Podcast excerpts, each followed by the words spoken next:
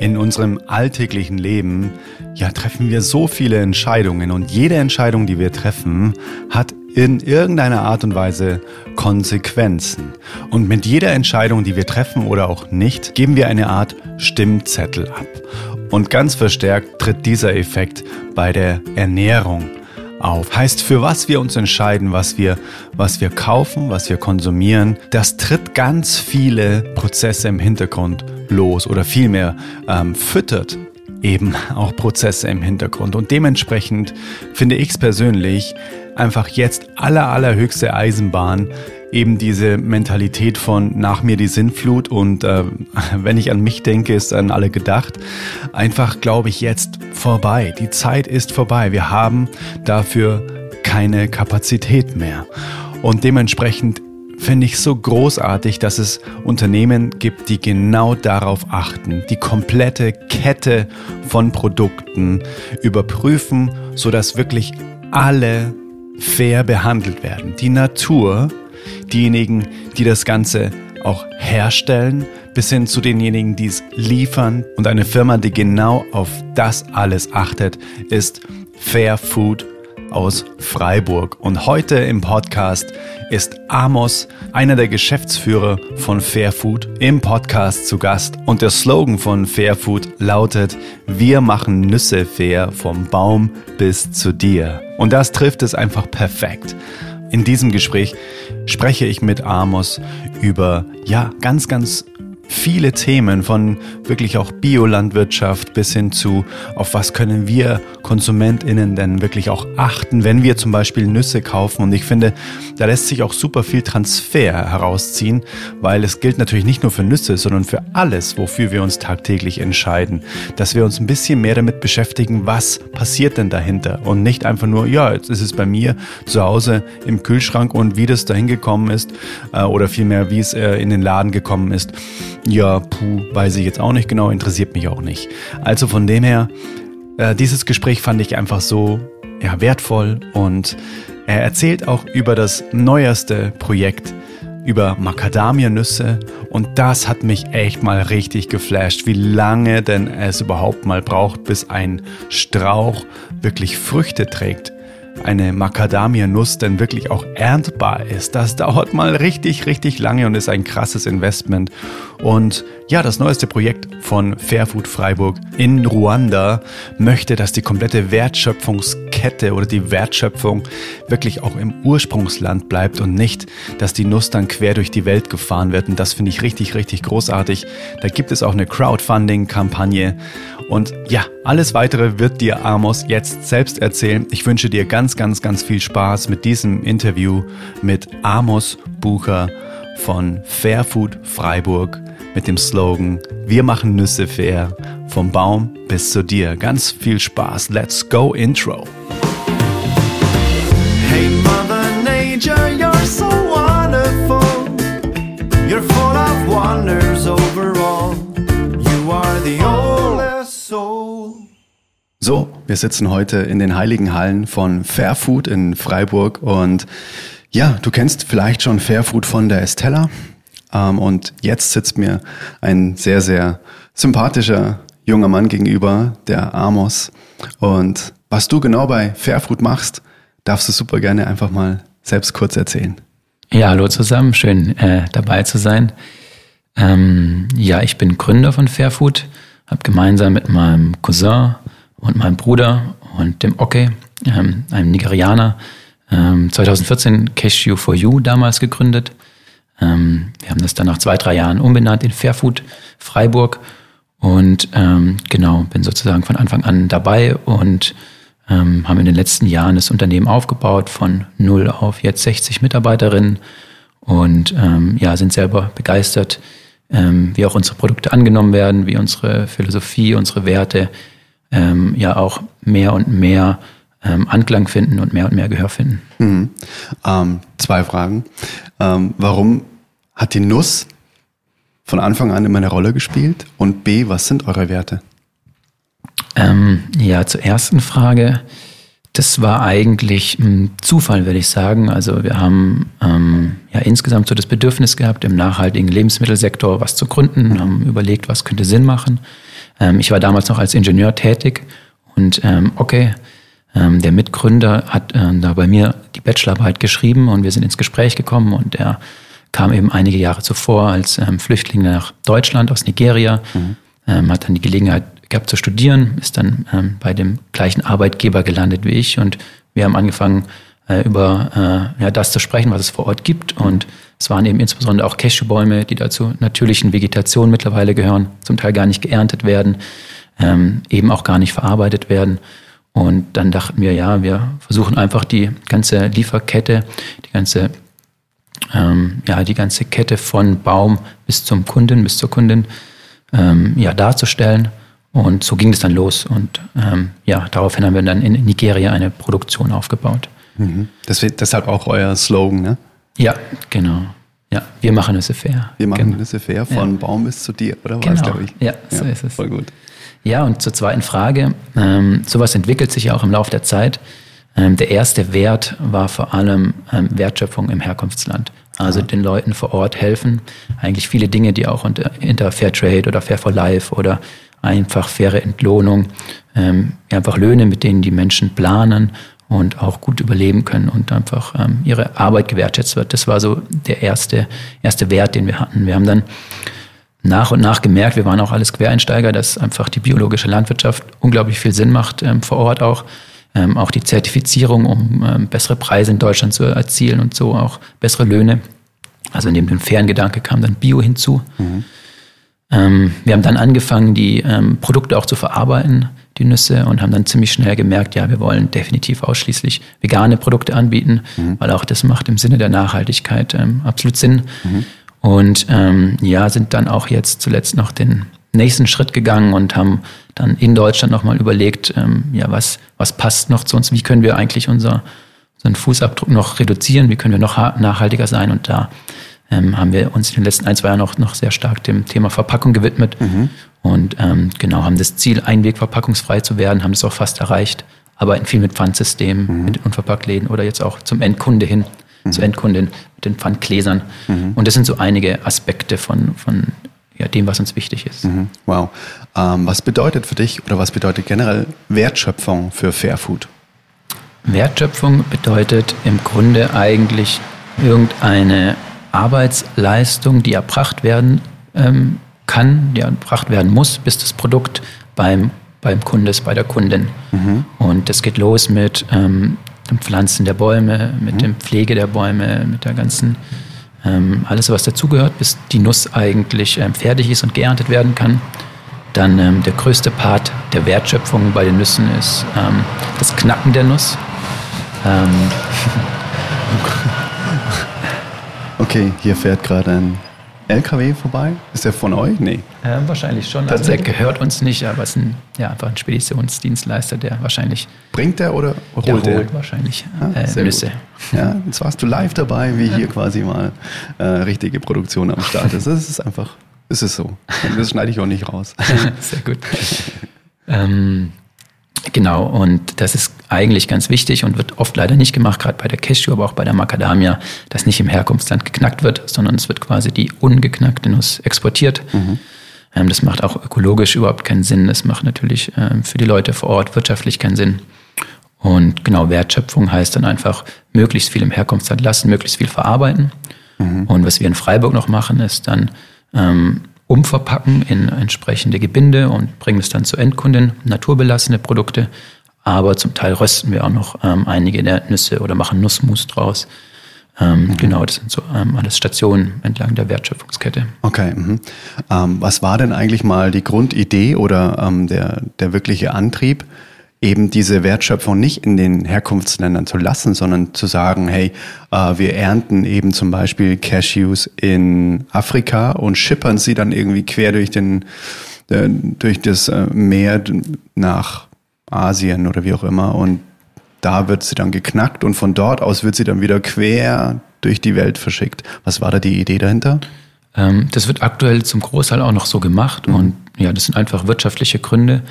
Ähm, es ist so, dass ähm, vor Ort zum Beispiel in Asien einfach viel größere Anlagen ähm, existieren. Es kann viel ähm, kostengünstiger äh, die Nuss geknackt werden, was wie gesagt eben der größte Part ist der Wertschöpfung. Mhm. Und einfach mit einem sehr hohen Automatisierungsgrad ähm, hat man dann die Möglichkeit, obwohl man nochmal vom afrikanischen Kontinent nach Asien verschifft und dann wieder nach Europa, ähm, im Grunde günstiger die Nuss anzubieten.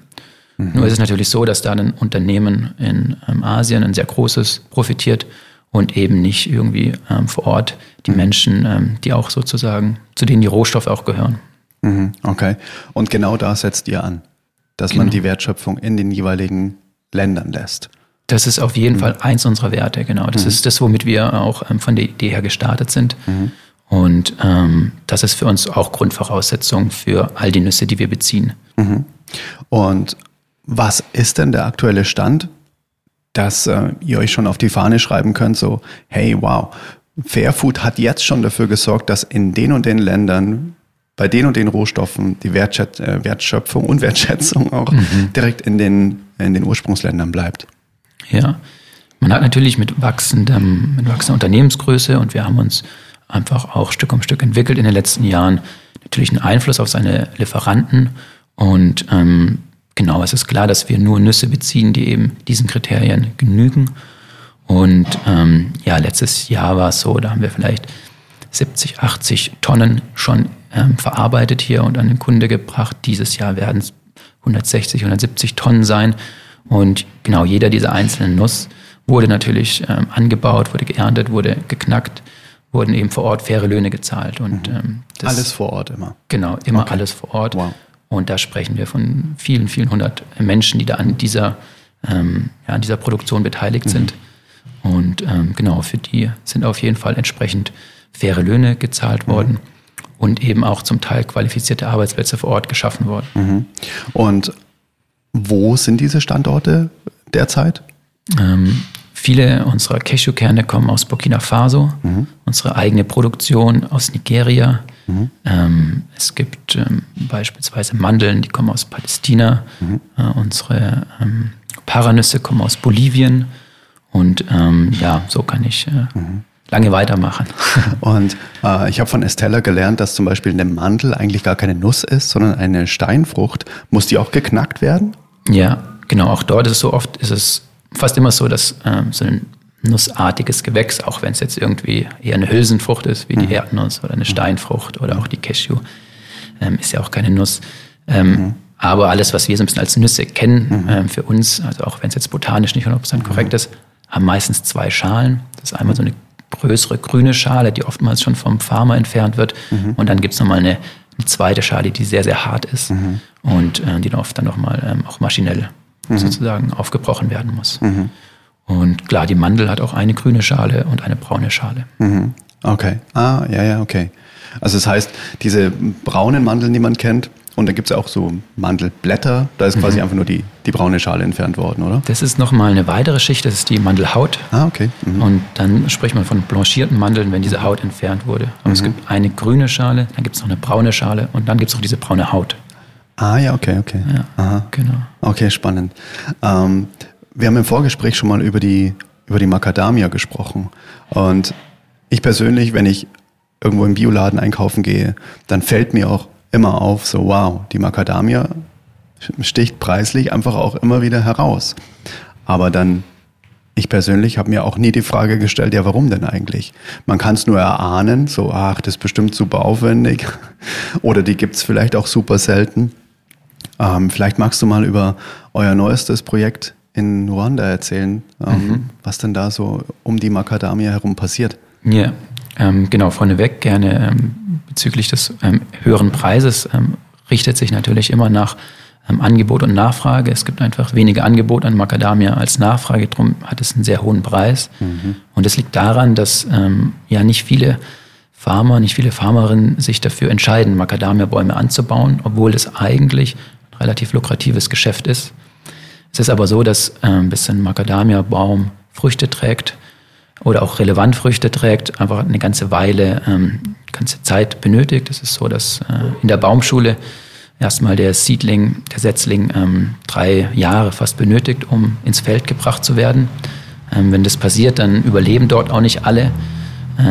Und die, die das tun, Ähm, die brauchen dann nochmal fünf bis sieben Jahre, bis sie die ersten Früchte trägen, tragen. Wow. Und, ähm, Das heißt quasi zehn Jahre Investment, Zeitinvestment, bevor überhaupt eine einzige Nuss verkauft werden kann. Genau. Oder geerntet und dann verkauft. Ja, so ist es. Wow. Dann nochmal weitere zehn Jahre bis sozusagen von ersten Ernte, bis dieser Baum wirklich ähm, die volle Menge auch tragen kann. Also sich dann entwickelt von anfangs vielleicht zwei, drei Kilo auf dann ähm, von zwischen Jahr 10 und 20 vielleicht auf bis zu 30, 40, 50 Kilo. Wow. Ähm, genau, und das ist für ähm, viele Menschen in den dortigen Ländern auch ein sehr, sehr langer Horizont für uns alle. Und ähm, es ist zwar eine sinnvolle Investition, ähm, aber dennoch ähm, gibt es natürlich andere Crops, die ähm, ja viel schneller Ertrag bringen, aber vielleicht auch nicht so viel. Ähm, und genau da ist einfach auch, ähm, ja, ist oft so, dass ähm, der, der Farmer sich nicht für, für Macadamia-Bäume entscheidet und ähm, deswegen auch einfach der, ähm, ja, ähm, das Angebot nicht so hoch ist. Und was sind zum Beispiel ähm, Bäume, die wesentlich schneller ertragreich sind?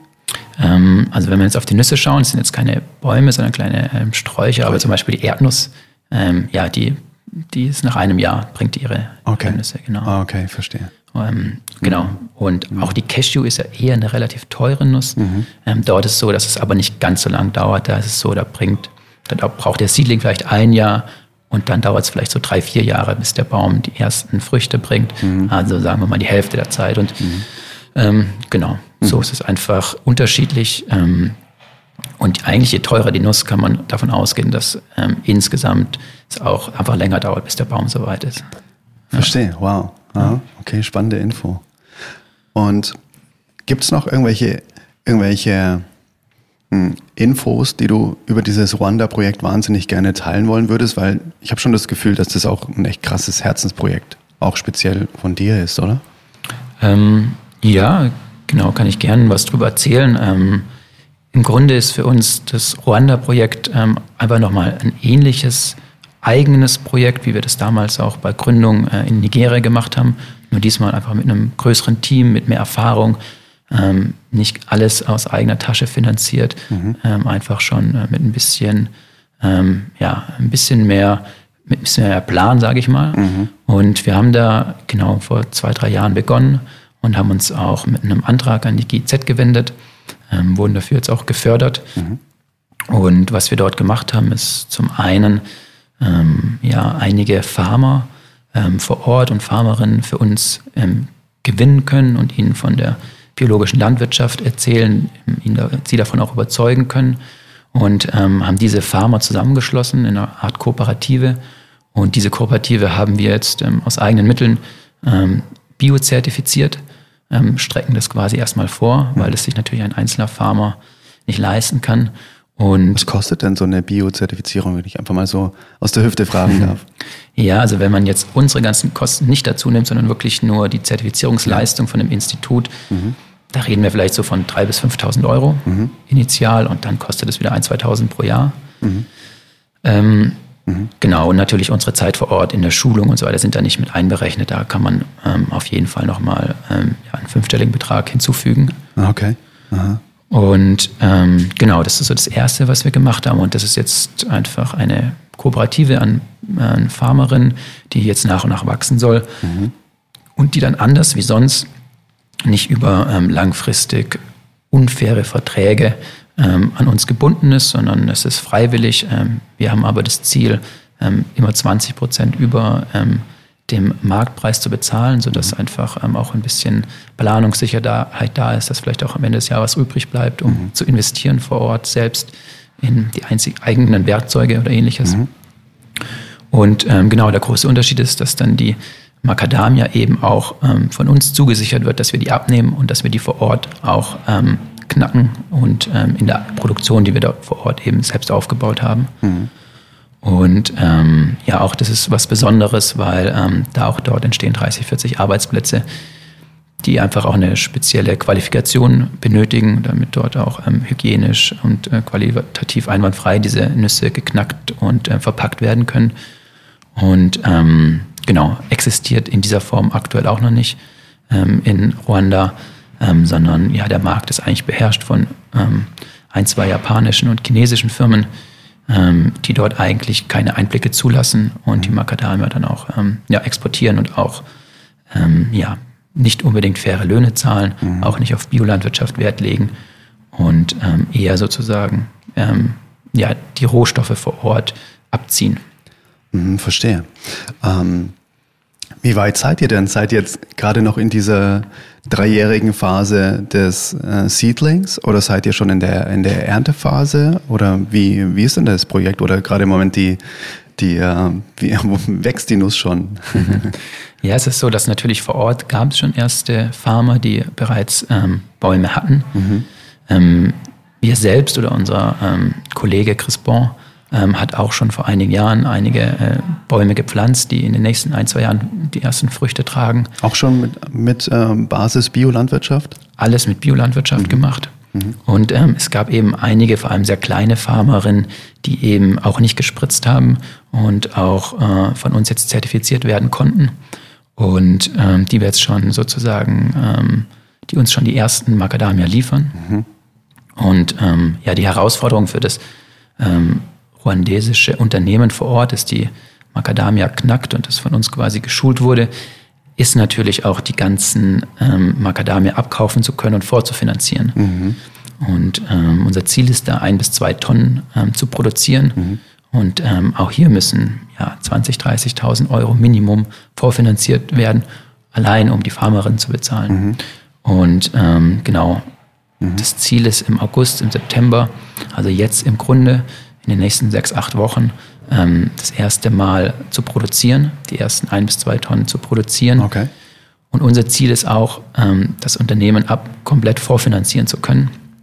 Und aus dem Grund machen wir auch diese Crowdfunding-Kampagne mhm. und ähm, wollen mit dem Geld, das wir dort ähm, von den Unterstützerinnen ähm, zur Verfügung gestellt bekommen, auch ähm, ja, die ganzen Produkte schon vorfinanzieren, sodass mhm. eigentlich alle Macadamia bezahlt sind, mhm. bevor sie das Land überhaupt verlassen, mhm. um überhaupt ähm, das möglich zu machen. Mhm. Also die Crowdfunding-Aktion, die verlinken wir selbstverständlich auch in den, in den Show Notes, dass, dass man sich das mal angucken kann. Ähm, ist denn diese biologische Landwirtschaft, hört die dann quasi bei der Ernte auf oder geht die weiter bei der, bei der, bei der Knackung der mhm. Nuss? Ist das auch mit inbegriffen oder ist es ab da quasi egal, was man mit der Nuss macht und man ist trotzdem biozertifiziert? Ähm, die Biolandwirtschaft beziehungsweise auch die Verwendung des Biosiegels dann in Europa, die muss im Grunde vom Baum, eigentlich vom Seedling ähm, bis zu dem Glas, wenn es im Laden steht, gewährleistet sein. Und ah, okay. überall gibt es ähm, Schritte, die getan werden müssen. müssen. Mhm. Auf, das Aufwendigste ist natürlich äh, die Landwirtschaft an sich. Ja. Ähm, Kannst du da mal ein bisschen reingehen, was sich da auch grundlegend unterscheidet, dass man eben diese Zertifizierung bekommt? Weil ich habe es mit Estelle auch schon gehabt. Ähm, viele fragen sich ja auch bei Bio oder nicht Bio so, uh, what's in it for me? So, ist es gesünder für mich, ja oder nein? Äh, sind da so viel Schadstoffe mit drin, dass meinem Körper vielleicht schadet, ja oder nein? Und letztendlich, ein Freund von mir, der hat auch Agrarwirtschaft studiert und der hat gemeint, so, hey, letztendlich geht's da null um dich, sondern es geht um die Böden, es geht um mhm. das, was passiert mit Mutter Erde am Ende. Ne? Mhm. Unterschreibst du das?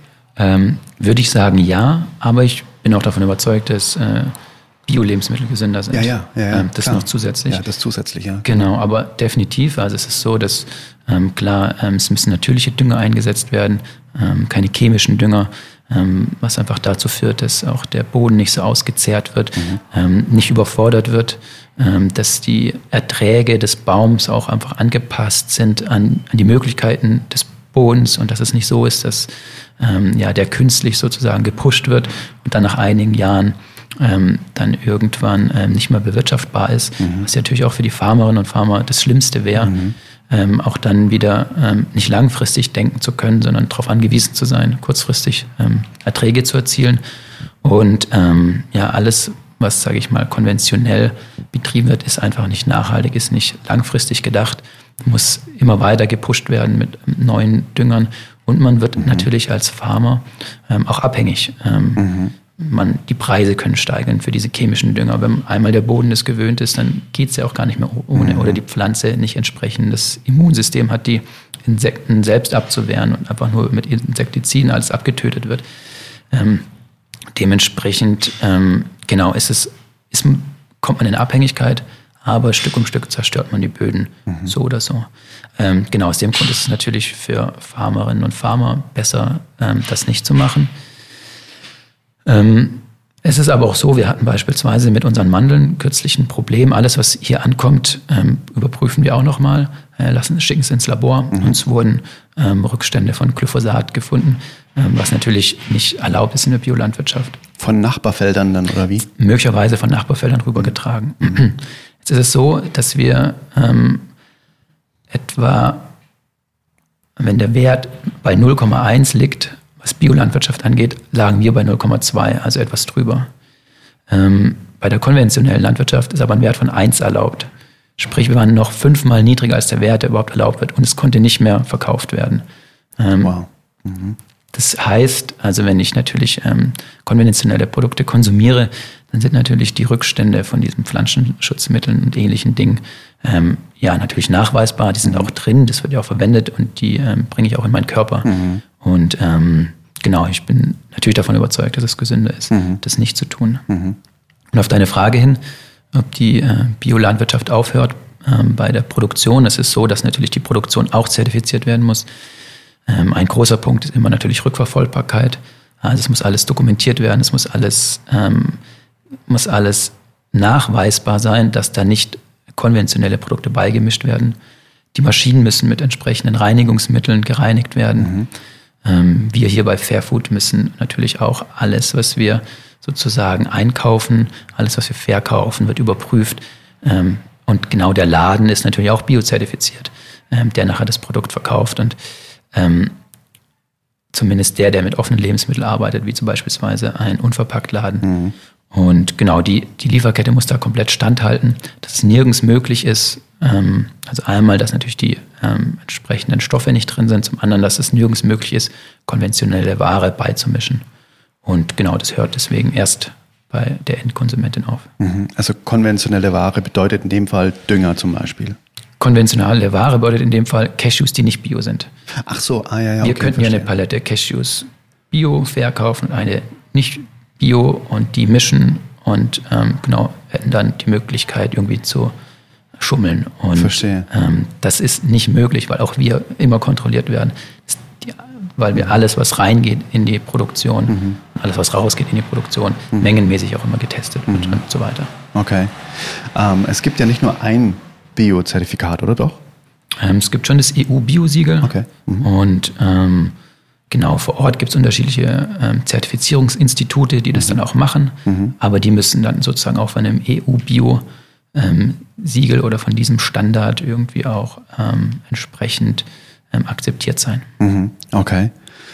Wow, ja, das hört sich total spannend an. Es gibt ja diese, diese drei Felderwirtschaft, ne, dass man quasi im dritten Jahr die Böden sich wieder erholen lässt und irgendwie so ein, ich glaube, so ein Gras untermischt oder wie auch immer, so dass sich diese, diese Nährstoffe, wie glaube ich, wieder erholen aus dem, aus dem Boden. Passiert das zum Beispiel jetzt beim Nussanbau auch oder ist das eigentlich gar nicht möglich? Es ist schon möglich. Es ist äh, gerade so, dass auch in der Phase, in der die Bäume wachsen, es auch ganz wichtig für die Farmerinnen ist, dieses Land schon zu bewirtschaften. Heißt, andere ähm, andere Dinge pflanzen zu können und ernten zu können. Mhm. Und ah. genau bei diesen Fruchtfolgen kann man auch eben darauf achten, dass entsprechend Stickstoff in den Boden kommt, dass mhm. eben der ähm, Baum eigentlich, dass sich das alles eigentlich bedingt auch und ähm, da Symbiosen hergestellt werden. Und ähm, genau, es ist wichtig, gerade in den ersten zehn Jahren natürlich, in denen mhm. auch der Macadamia-Baum, wenn er dann mal wirklich groß ist und auch eine entsprechende Krone hat und dann um sich herum einfach auch um den Stamm Schatten hat, dann mhm. geht es nicht mehr so gut. Mhm. Aber gerade in dieser Anfangsphase ist das ganz wichtig, dieses Intercropping. Okay, Intercropping nennt sich das. Ja. Okay, aha. Was ist denn so eure, eure Macadamia? Vision. Du hast bestimmt schon ein paar, ein paar Dinge dir notiert, was denn da alles so rund um die Macadamia dann passieren darf, wenn denn zum Beispiel mal die ersten zwei mhm. Tonnen oder so mal hier bei Fairfood in, in Freiburg stehen. Was, was passiert dann damit? Was darf man denn dann so alles an, an Produkten, auf mhm. was darf man sich freuen? Ja, vielleicht mal für die Vision vor Ort. Ähm, die Produktion oder auch die Bauern, die Farmer, die sind da in so einem, man blickt da in so ein großes Tal. Da ist so ein bisschen die Vision, dass einfach jeder Farmer auch Macadamia-Bäume hat, dass wir dort ganz viele Menschen rund um diesen Ort ähm, überzeugen können, ähm, in diese Bäume zu investieren und sich damit auch nachhaltig ähm, ihren Lebensunterhalt sichern zu können. Mhm. Und ähm, genau wollen da eigentlich ja einen Unterschied für viele Menschen machen vor Ort. Das ist die Vision dort. Und hier, genau, wir werden natürlich weiterhin die naturbelassenen Macadamia verkaufen, äh, wie sie sind. Wir möchten Macadamias auch rösten und salzen. Mhm. Macadamia-Mousse wird es geben. Mhm. Es gibt auch erste Versuche schon aus Cashew sowieso, aber eben auch aus Macadamia ähm, Käse herzustellen. Ist auch mhm. eine gute Grundmasse dafür. Mhm. Ähm, genau, es ist so, dass wir aktuell auch an ähm, süßen Aufstrichen arbeiten. Mhm. Auch da ist es so, natürlich nicht zu einem sehr hohen Prozentteil, weil es muss sich einfach auch, muss auch äh, noch vom Preis stimmen, aber mhm. auch dort eignet sich Macadamia-Muss ideal als Basis. Mhm. Ähm, wir machen dieses Jahr, das Produkt existiert schon, einen ersten Test mit ähm, Eis mhm. auf äh, Nusscreme-Basis und auch eine Variante gibt es mit ähm, Macadamia Vanille. Mhm. Äh, eigentlich besonders schön, weil auch die Vanille oder die entsprechenden Orchideen ähm, sich eigentlich sehr, sehr gut ergänzen irgendwann, ähm, gemeinsam angebaut werden zu können mit den Macadamia-Bäumen. Ähm, auch das ist vielleicht so eine Vision in einigen Jahren, dass wir ähm, vor Ort noch ähm, Vanille anbauen. Ähm, aber genau, und so ist Macadamia, wird auch ja natürlich in der ähm, wie soll ich sagen, in der, in der Beauty-Branche, mhm. Kosmetikbranche sehr viel eingesetzt. Das ist aber eigentlich nicht unser, nicht unser Fokus. Da haben wir im Grunde auch gar keinen Zugang zu dem Markt. Mhm. Aber genau, was ich so ein bisschen mitbekomme, ist, dass schon dort auch nach und nach mehr auf faire Bio sowieso, Naturkosmetik, aber auch schon auch auf faire Zutaten so ein bisschen geschaut wird. Mhm. Und vielleicht ist es auch was so ein bisschen, ein bisschen kommen kann. Mhm. Und Hauptsache der, ähm, ja, der, der die, die Nachfrage bleibt und man ermöglicht eigentlich auch ähm, ja, den Farmerinnen vor Ort sich an, wirtschaftlich zu beteiligen. Mhm. Ja. Ähm, habt ihr auch die Möglichkeit, dass, dass sich zum Beispiel hier im Land Menschen daran beteiligen, so als Art Investment in Macadamia? Ähm, aktuell noch nicht. Wir machen das Crowdfunding, mhm. was natürlich eine, ähm, nicht wirklich ein Investment ist, sondern man bekommt ähm, ja für einen gewissen Preis, das mhm. Produkt. Und das ist erstmal das Dankeschön. Mhm. Ähm, und hat damit eigentlich ähm, ja auf jeden Fall für die Leute vor Ort einen Unterschied gemacht und mhm. was Gutes gemacht. Mhm. Ähm, Investment wäre eher, dass man ein bisschen Betrag einzahlt, wo man dann eine Rendite sich erwartet, die man wieder zurückbekommt. Ähm, haben wir aktuell jetzt mit diesem Projekt noch nicht gemacht, mhm. würde sich aber vielleicht in Zukunft anbieten. Wir haben ein ähnliches Projekt, also ein sogenanntes Crowd Invest. Mhm ähm, hier schon gemacht für unsere Nussrösterei, für unsere Nussküche in Freiburg. Das hat auch sehr, sehr gut funktioniert und ähm, ja, vielleicht ist es auch mal für Randa noch eine, eine gute Idee. Mhm. Äh, bist du viel vor Ort und guckst dir das dann wirklich auch an, wie der, wie der Wachstumsprozess ist, wie die Qualität der Nuss ist? Oder, oder hast du da unten einfach, oder habt ihr da unten einfach so ein, äh, so ein Team, was total autark von euch arbeitet? Oder seid ihr schon sehr involviert auch vor Ort? Ähm, wir sind sehr involviert. Das ist am Anfang eigentlich zu 100 Prozent. Und das Ziel ist natürlich, ähm, das Projekt nach und nach ähm, autark werden zu lassen. Also die ersten drei Mal, als wir vor Ort waren und eigentlich das Projekt auch initiiert haben, war ich immer dabei. Und ähm, jetzt ist es so, dass das erste Mal Fairfood vor Ort ist und ich bin nicht dabei. Mhm. Das heißt, ähm, genau, das Projekt ist auf jeden Fall schon deutlich autarker als zu Beginn. Wann war der Beginn nochmal? Das erste Mal in Ruanda war ich letztes Jahr im März. Ah, okay, ist doch noch so frisch. Ne? Eineinhalb, ja, eineinviertel Jahre, vielleicht okay. eineinhalb Jahre. Okay, cool. Und ähm, genau, so jung ist das Projekt jetzt. Mhm. Und ähm, seither dreimal und wir sind jetzt das vierte Mal vor Ort. Mhm. Und ähm, genau, es gibt, wir bauen jetzt natürlich die Firma vor Ort, unterstützen die Firma im Aufbau und dort werden auch nach und nach Expertinnen angestellt, sodass ähm, ja, Fairfood natürlich in den nächsten zwei, drei, vier Jahren ähm, vielleicht einfach nur noch zu einem sehr guten Kunden wird mhm. ähm, für das Unternehmen dort und das aber eigentlich autark funktionieren kann. Das ist natürlich das Ziel.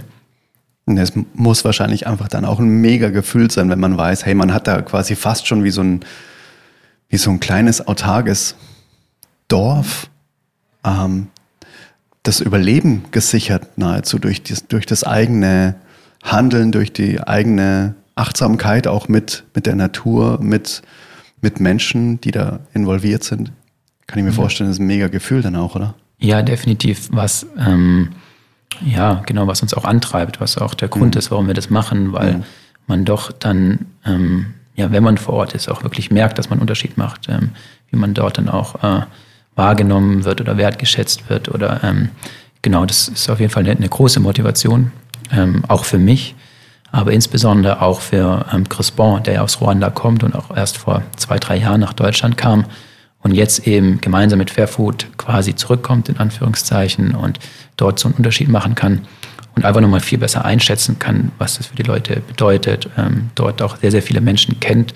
Und ähm, ich glaube, für ihn ist das nochmal deutlich ähm, krasser, weil er ja einfach ähm, viel mehr weiß, was in den Menschen vorgeht und was für, das, für die das tatsächlich bedeutet. Für mhm. uns ist das natürlich doch immer noch etwas theoretisch, weil man selber nie durchlebt hat, sage ich mal, so eine Art von Leben vor allem auch den, den Switch dann, ne? wenn dann plötzlich einfach so ein, so ein Wandel da ist und man hat so ein Vorher-Nachher-Gefühl. Ihr habt ja quasi immer nur das Jetzt-Gefühl, so ihr seht, wow, den Leuten geht's jetzt besser, aber wie es ihnen davor ging, glaube ich, können wir hier als so privilegierte mhm. Menschen hier im Dachverband, glaube ich, überhaupt gar nicht einschätzen. Wir manchmal kann ich mir vorstellen, wenn man dann auch darunter fliegt und sich mit den Menschen unterhält, kann ich mir schon vorstellen, dass da auch so eine Demut in einem hochsteigt oder so und so, mhm. auch so eine tiefe Dankbarkeit, so wow. Mhm. Danke, dass ich jetzt hier mal die äh, Seele im Körper ähm, mhm. Ja, absolut. Ähm, genau, es ist natürlich so, dass wir auch äh, das Glück oder das Privileg haben, mit unserer Arbeit eigentlich ähm, Menschen, Kulturen zu sehen, kennenzulernen, wie man es als Tourist nie könnte. Also wenn ich mhm. jetzt einfach privat nach ähm, Ruanda fliege, mir Kigali anschaue, vielleicht mal ähm, einen Trip mit einem Local mache und auf, aufs Land gehe. Das ist ja dann natürlich einfach so, so nur ein ganz kleiner Ausschnitt, der eigentlich nicht repräsentativ ist.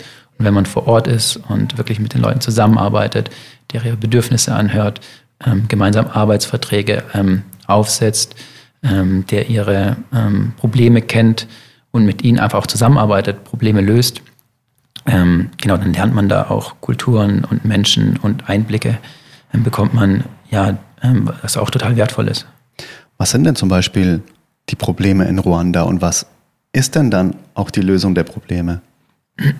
Ein großes Problem für Farmerinnen vor Ort ist immer Planbarkeit. Aha. Also irgendwie ähm, Zukunftssicherheit. Mhm. Ähm, zu wissen, ähm, okay, da kommt jetzt nicht jemand und sagt, er macht das und das und im halben Jahr ist er wieder weg, was es alles auch schon häufiger gab, natürlich auch in, ähm, in Zusammenhang mit Entwicklungshilfe, die vielleicht nicht gut funktioniert hat und Gelder mal da waren und dann wieder nicht.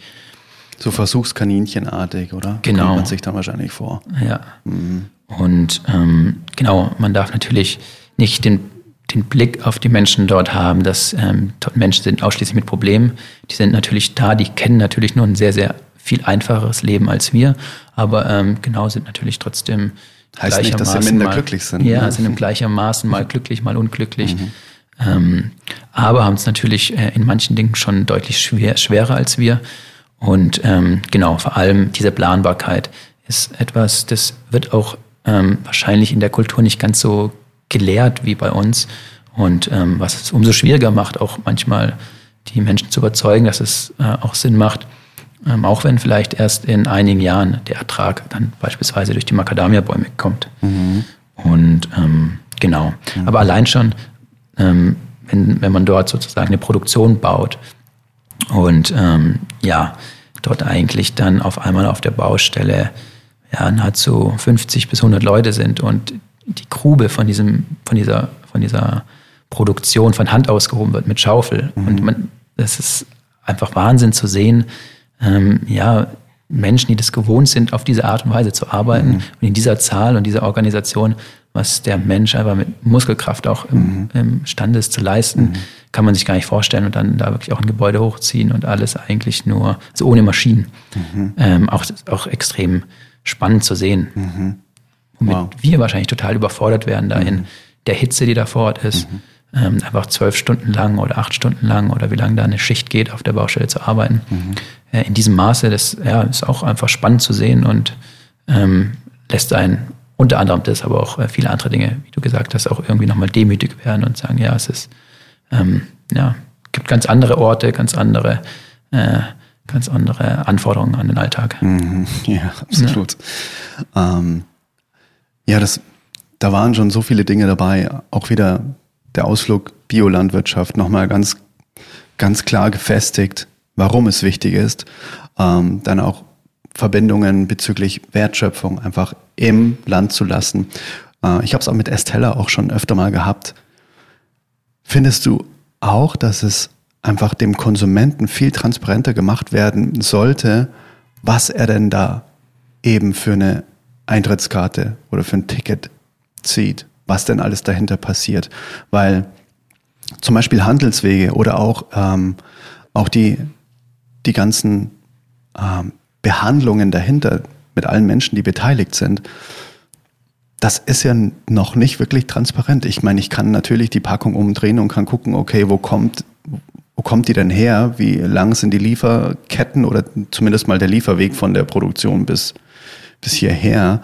Ähm, aber gibt es denn deiner Meinung nach hm, irgendwie einen Indikator, wo ich, wo ich zum Beispiel jetzt bei Fairfood auch erkennen kann, so, ich habe jetzt dieses Pfandglas, ich sehe das und jemand, der euch nicht kennt, weiß sofort, oh wow, da steckt einfach so viel, so viel ähm, Achtsamkeit in allen Schritten dahinter.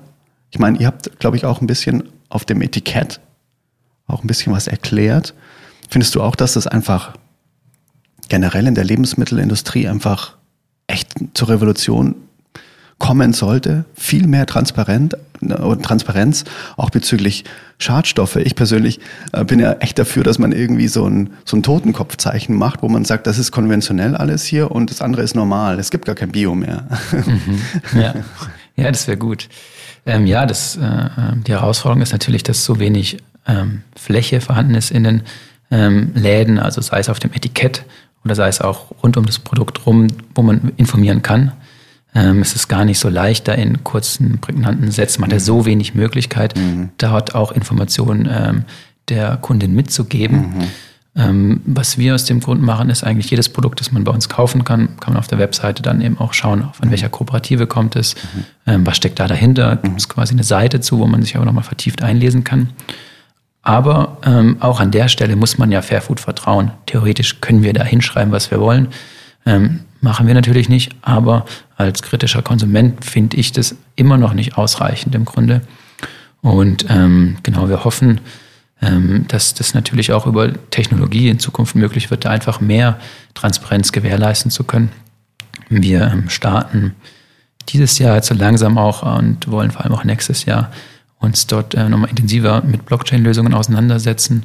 Und da gibt es auch schon erste Ansätze und dort ist dann einfach über eine Datenbank, die über mehrere, ähm, mehrere Stellen auch verifiziert werden muss, ein, kann man einfach einsehen, beispielsweise über einen QR-Code auf dem Produkt, wann wurde das wo produziert, ähm, wie viel Geld hat der Farmer bekommen, der das selbst auch wieder verifizieren muss ähm, und sozusagen die Lieferkette eigentlich vom Baum bis zum Kunden auch nicht nur über die, das Vertrauen in eine dritte Partei, in dem Fall in uns als Fairfood, als den Verkehrbringer, sondern dass wirklich ähm, von mehreren Stellen das verifiziert werden kann und man wirklich sehen kann, wo kommt das Produkt her, was hat es für einen Weg gemacht, wer hat davon profitiert, mhm. ähm, was ist passiert entlang der Wertschöpfungskette.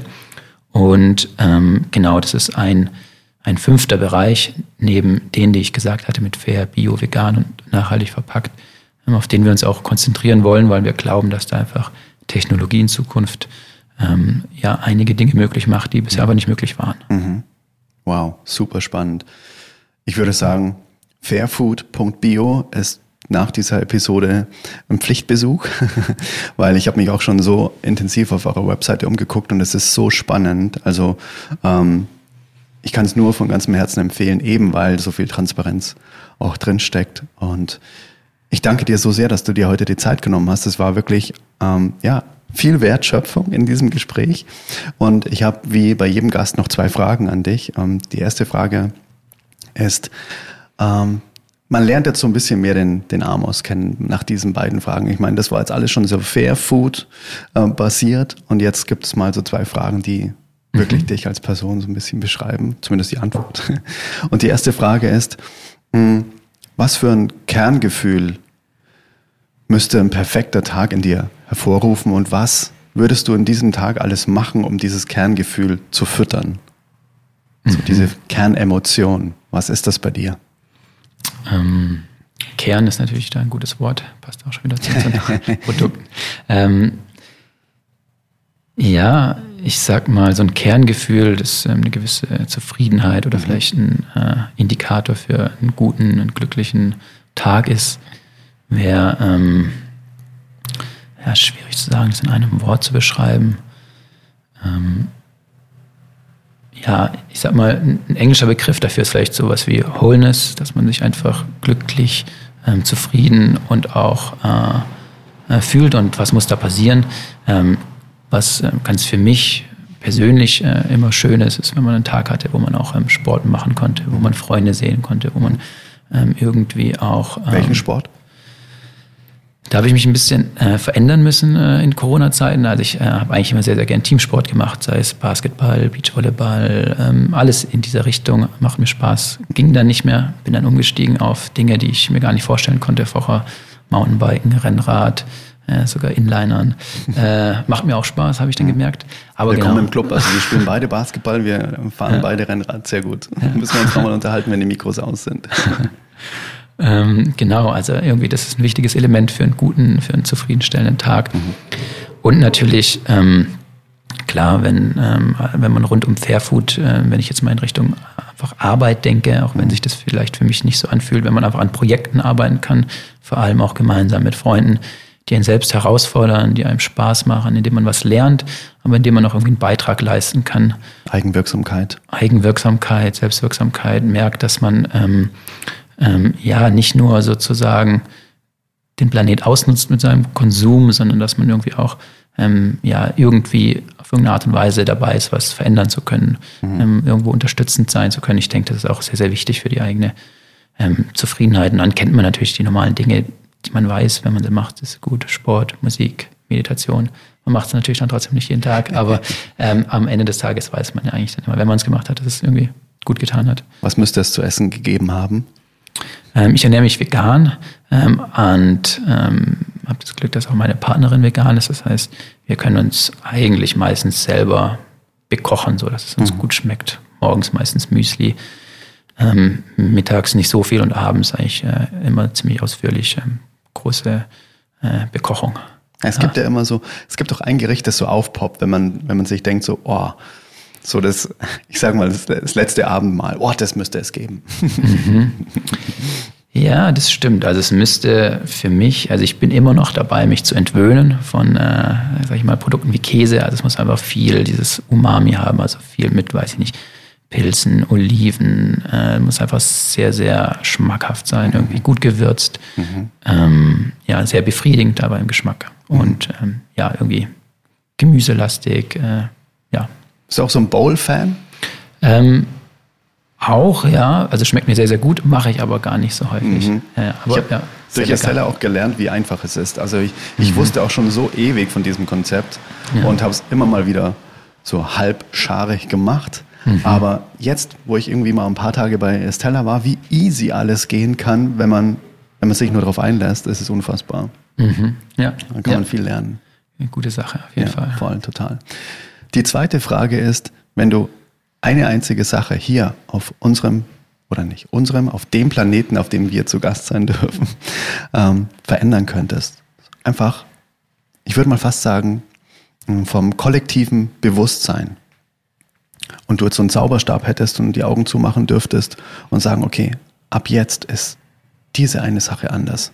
Weil ich weiß, es hilft den Tieren, es hilft den Menschen, es hilft der Natur. Was wäre das? Ähm, klar, eindeutig für mich, dass sich alle Menschen äh, vegan ernähren. Aha. Das ist, äh, hat einfach, ich sag mal, neben den, äh, neben den Flugreisen und ähnlichen einfach den größten Impact. Also für mich aber noch einen viel, viel größeren Impact. Klar, für ähm, die ganzen Tiere, für ähm, das kollektive Bewusstsein im Sinne von, wie geht man miteinander um, wie geht man mit Tieren um, wie geht man mit Natur um.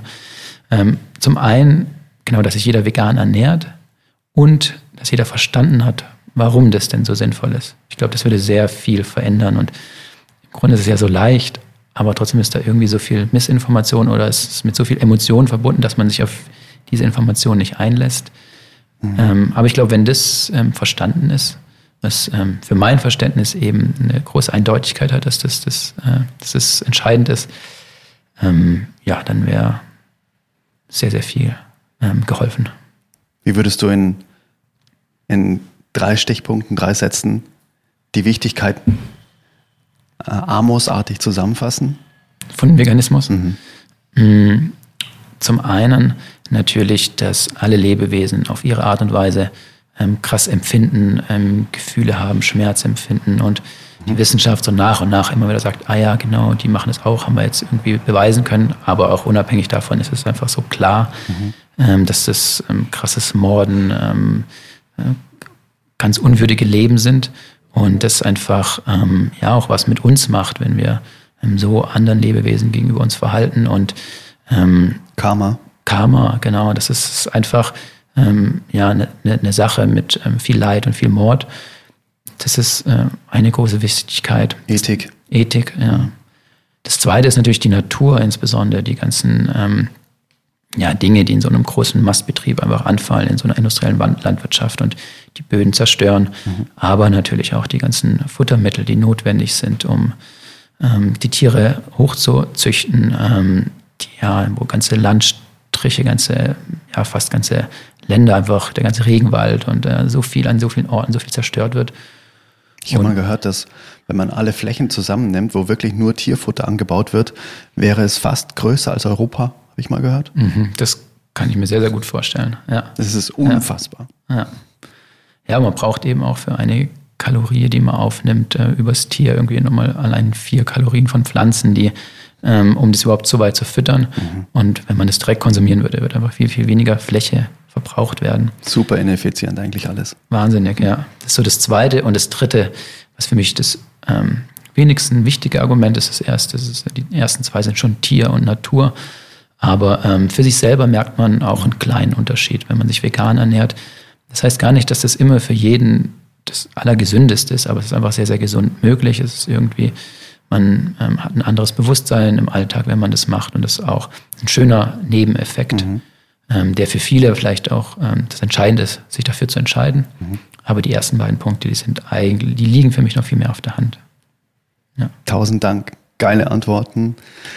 Uranda, werden wir verlinken. Wir werden Fairfood verlinken. Wir werden alles, was in dieser Folge hier passiert ist, verlinken. Und ich danke dir so sehr, dass du dir so bewusst Zeit genommen hast und wir wirklich nur dieses Gespräch geführt haben. Ich hatte das Gefühl, wir waren beide nirgendwo anders. Wir waren einfach wirklich nur hier bei Frage und Antwort. Und das ist heutzutage ein ganz, ganz großes Geschenk, dass man die Zeit so bewusst zusammen verbringt. Vielen Dank, Amos, dass du hier warst. Danke. Sehr gerne. Danke für die Fragen. Voll gerne. Bis bald. Bis bald. Ja, hier sind wir wieder zurück. Und wie hat dir das Interview gefallen? Hast du dir auch so viel mitgenommen wie ich? Wow, was für ein echt sehr, sehr charismatischer Typ doch der Amos ist. Ganz, ganz großartig. Ich bin sehr dankbar, äh, mich mit ihm unterhalten zu haben. Direkt in Freiburg, direkt ja, in der Produktionsstätte. Das hat echt richtig viel Spaß gemacht, mir das alles mal anzugucken. Und ja, guck doch jetzt einfach mal in die Show Notes.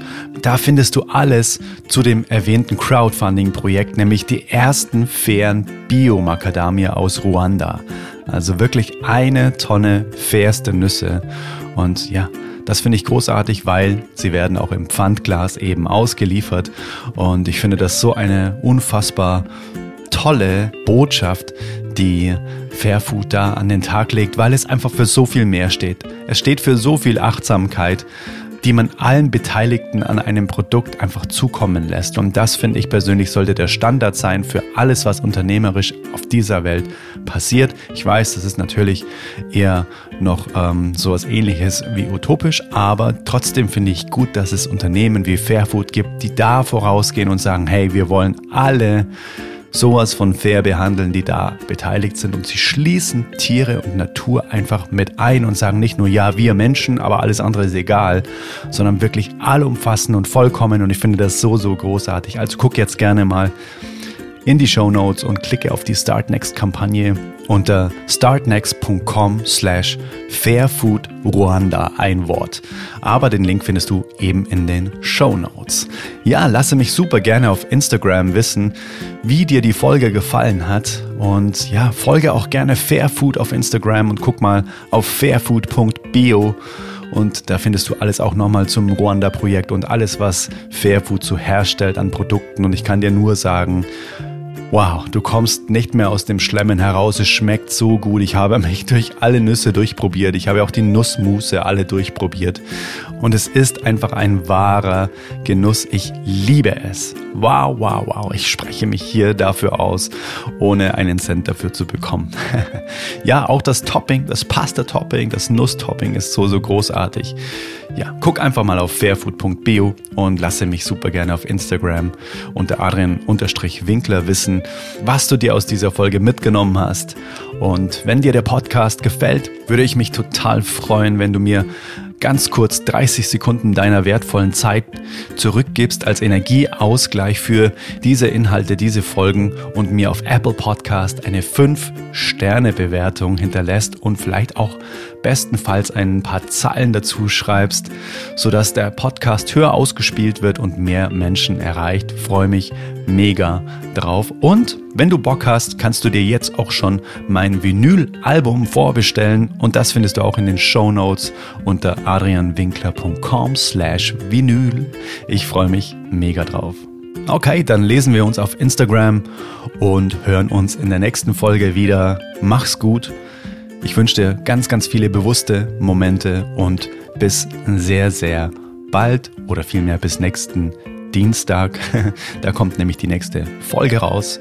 Und jetzt noch eine wundervolle Zeit. Bis dahin, wir hören uns. Ciao, ciao, let it flow, let it grow. Dein Adrian.